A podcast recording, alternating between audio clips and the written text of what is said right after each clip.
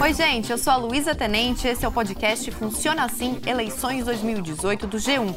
Eu vou te ajudar a entender as funções de cada cargo político e também o que fazer para escolher os candidatos.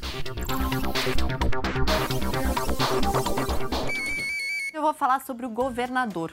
Cabe a ele exercer a direção superior da administração estadual e nomear secretários e altos dirigentes das empresas estatais.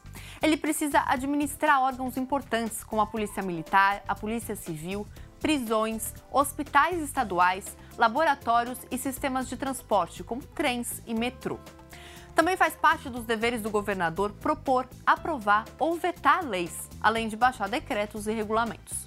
Para uma lei estadual ser criada, funciona assim: alguém precisa propor uma ideia, Podem fazer essas sugestões tanto o próprio governador, quanto o Ministério Público, o deputado estadual, o Tribunal de Contas ou o Tribunal de Justiça.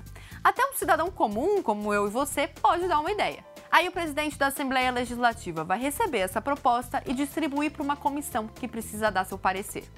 Em geral, precisa primeiro passar pela Comissão de Constituição e Justiça para ver se não fere algum princípio constitucional.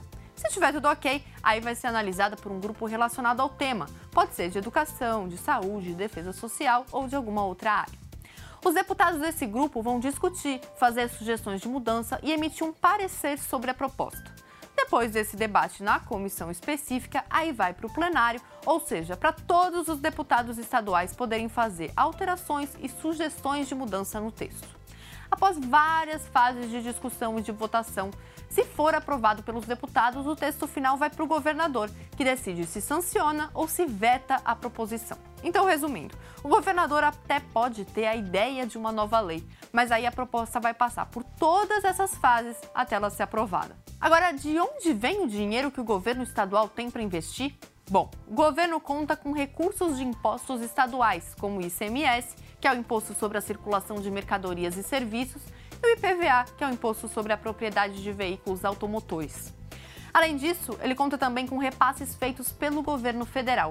Por isso, ele defende os interesses do Estado em Brasília para buscar investimentos. Aí, com base nos recursos que estão disponíveis, o governador precisa apresentar para a Assembleia Legislativa e cumprir três documentos.